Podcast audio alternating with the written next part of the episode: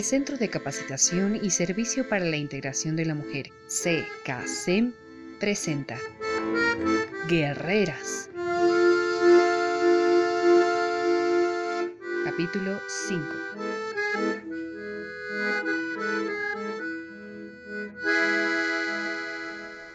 Rocío se agarraba la cabeza.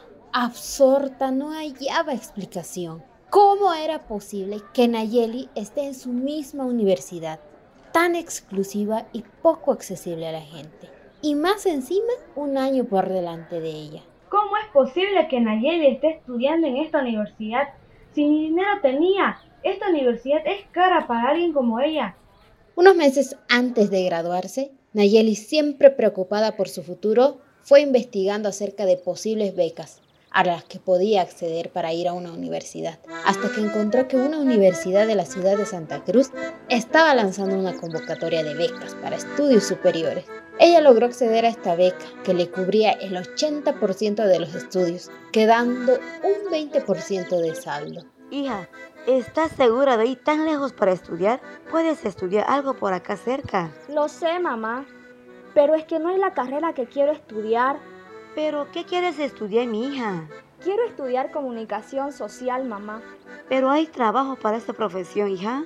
Mamá, claro que sí. En la televisión, en la radio, en el periódico, en el internet, en alguna empresa grande.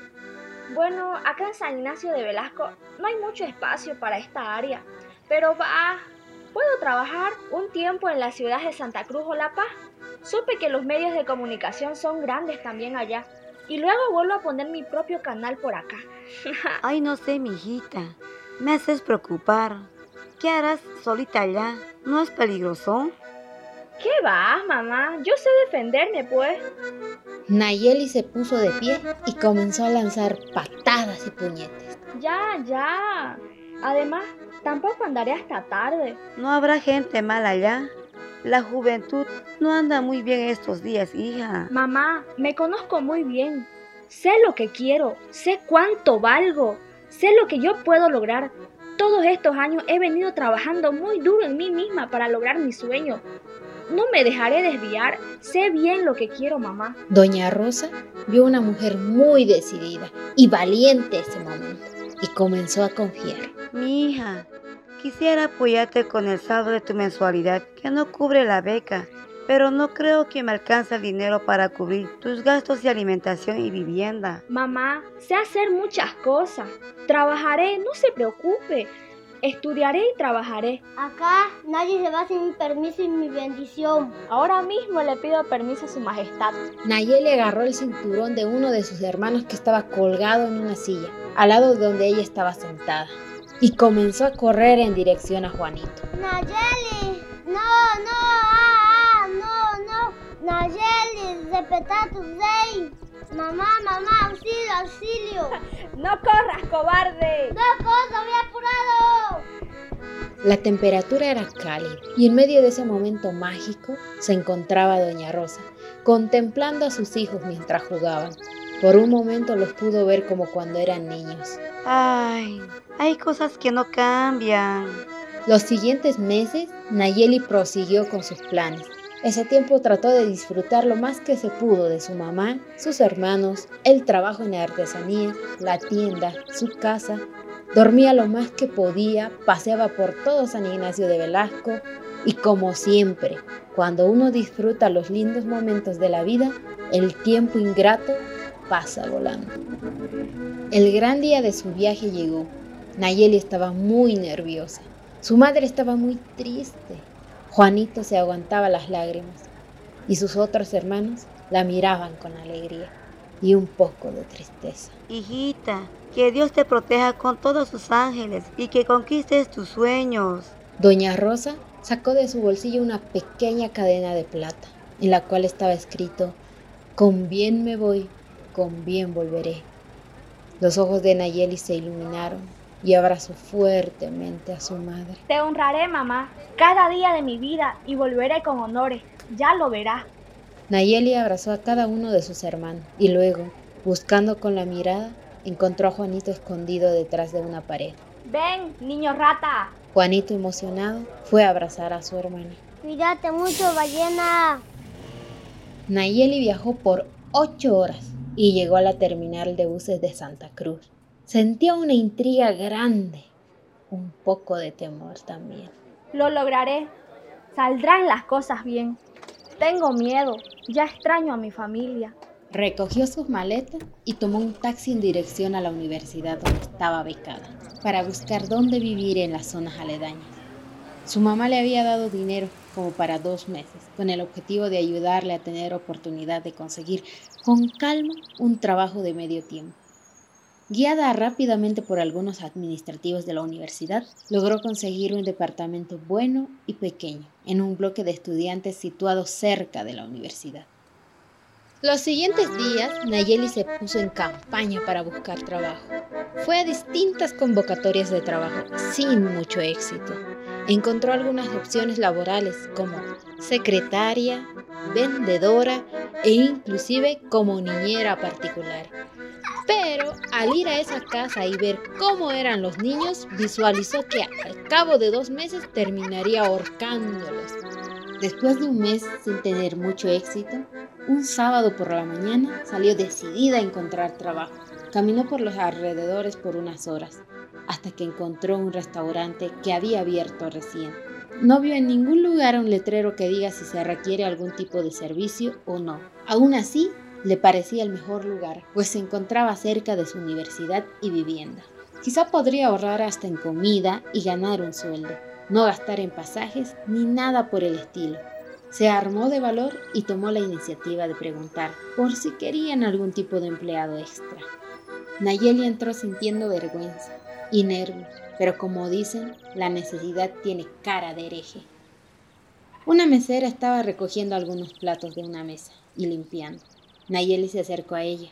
Buenas tardes. Disculpe, ¿está el dueño? Buenas tardes, sí, allá al fondo. Nayeli nerviosa se dirigió al dueño tímidamente, sin saber qué decir. Un señor alto y un poco gordo, de unos 50 años, quien la miró de reojo y le llamó la atención cómo se acercaba a él. Uy, esa tu mirada. Parece que me quieres asesinar. Relájate un poco. ¿Qué quieres, señorita? Disculpe, estoy un poco nerviosa. Pasa que quisiera ver si usted necesita una trabajadora más en su lindo restaurante. Si me miras como cuando entraste, me darías miedo que trabajes aquí. Disculpe, pero soy muy buena trabajadora y aparte soy responsable. Ah, ya. Bueno, entiendo. Yo también he buscado trabajo en mi juventud. Mira la coincidencia. Estaba por poner ese cartel en la puerta. El papel decía, se necesita una mesera de medio tiempo. ¿Puedes venir mañana por la tarde? Nayeli se alegró muchísimo, mas pues todas sus clases estaban programadas para la mañana. Dio una vuelta y casi lo abraza al jefe. Tranquila, tranquila. Estoy cansado. Sí, sí, sí. Cuando hablaron del sueldo, le pareció suficiente para los gastos que tenía Nayeli. Pero ella tenía una duda más. Disculpe, aparte, ¿será que puedo almorzar acá? El señor Martínez sintió mucha empatía por ella. La veía como un joven talento. Trato hecho. Extendió la mano y Nayeli le correspondió. Desde ese día, Nayeli empezó a trabajar en ese restaurante.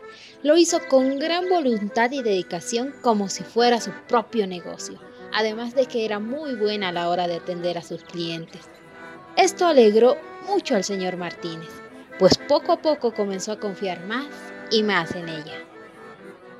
Como todo en la vida tiene sus desventajas, pues esta situación no era la excepción. Muchos de los compañeros de Nayeli iban a comer a ese restaurante y alumnos de otras carreras de la misma universidad. Era una universidad prestigiosa y cara. La gente que iba a estudiar ahí era o porque estaba becada o porque tenía dinero. Y como hay de todo en la viña del Señor, había gente pudiente y maravillosa, y le saludaban con alegría y amistosamente. Hola Nayeli, ¿qué tal? ¿Cómo te va? Hola Gerald, hola Nicolás, ¿cómo están? ¿Qué van a pedir? Yo quiero una hamburguesa bien gorda. Y yo una pizza con mucho queso, por favor. Listo chicos, ahorita mismo les traigo una yapa extra. Bien, Nayeli. Así pueden ganas de venir a comer acá. Pero no faltan algunas personas que al verla trabajar como mesera en ese lugar, la miraban sorprendidos y la trataban con una actitud despectiva o con complejos poco fundados de superioridad. Nayeli volteaba a ver en dirección a estos jóvenes y se agarraba la cabeza. Ay, no, estos pesados vinieron acá. Chica, chica, queremos hacer nuestro pedido. Nayeli se acercó con una sonrisa y les llamó a cada uno por su nombre, pero ellos hicieron caso omiso y procedieron a hacer su pedido despectivamente. No sabía que eras pobretona y que trabajabas por acá. Pensé que eras tan rico que no comerías en un lugar así, pero veo que ambos nos equivocamos. Ahora les traen sus pedidos. Nayeli se dio la vuelta y se fue. Al finalizar el año, fue de vacaciones a San Ignacio de Velasco y después de pasar un tiempo muy agradable con su madre y hermanos, volvió a la universidad y su trabajo. Llegó un martes por la tarde a Santa Cruz, por lo que ese mismo día fue a reincorporarse a su trabajo y en esa tarde se encontró con Rocío. Y para colmo de colmo, el día siguiente se encontraron nuevamente en la universidad. Claro que ella ya le llevaba un año de ventaja en sus estudios. Para Rocío ya fue indignante ver a Nayeli nuevamente, pero no pudo más con la ira cuando se dio cuenta que estaba en su tan exclusiva universidad y que le llevaba un año de ventaja.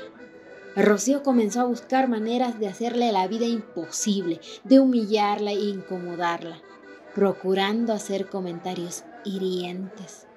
Estos comentarios le molestaban mucho a Nayeli, pero disimulaba muy bien. Rocío la buscaba en las fiestas de la universidad, pero nunca la encontraba. Nayeli se abstenía de ir a esos lugares. Con el tiempo, y sin darse cuenta, se convirtió en ese tipo de personas que tanto rechazaba cuando era niña, pretenciosa y con malas intenciones. Una noche, a las 11 de la noche, Nayeli, junto con una compañera, estaban ordenando y cerrando el restaurante. Era Rocío, vestida como para fiesta informal. Estaba mareada y sostenía una botella de alcohol. No, gracias. Eres muy amable. ¿Qué pasa, Nayeli? ¿Tienes miedo? Nayeli ignoró sus palabras, se despidió y empezó a irse. Rocío caminó rápido y se interpuso en su camino. ¿Qué pasa? ¿No somos lo suficiente para ti? ¿Qué te crees? La compañera de trabajo de Nayeli comenzó a ponerse un poco nerviosa. Vámonos, Nayeli. Nayeli miró fijamente a Rocío sin pronunciar una sola palabra. Rocío indignada empezó a insultarle con toda su furia y quiso vaciarle el contenido de la botella de alcohol en la cabeza. Sin embargo, Nayeli lo esquivó. Nayeli le miró fijamente. Rocío se quedó parada mirándola también. La compañera de trabajo de Nayeli le jaló suavemente del brazo. Se dieron la vuelta y empezaron a caminar sin mirar atrás. Rocío se quedó parada un momento, indignada y frustrada. Caminó en dirección al auto. Se subió y se sentó en el asiento del medio en la parte de atrás. Ella permanecía sin ingerir una sola gota de alcohol, mirando su reflejo en un retrovisor con el delineador corriendo por su rostro debido a sus lágrimas. Sentada en medio del auto, entre toda esa gente inmersa en su propia fiesta que ignoraba su dolor. El chico que conducía empezó a acelerar a fondo. Los ojos de Rocío cambiaron por un instante, como si cobrara la conciencia que había perdido hace tanto tiempo. Amiga. Una luz comenzó a iluminar su rostro. La luz se aproximó más y más y repentinamente el auto en el que iba Rocío se estrelló con un camión de alto tonelaje.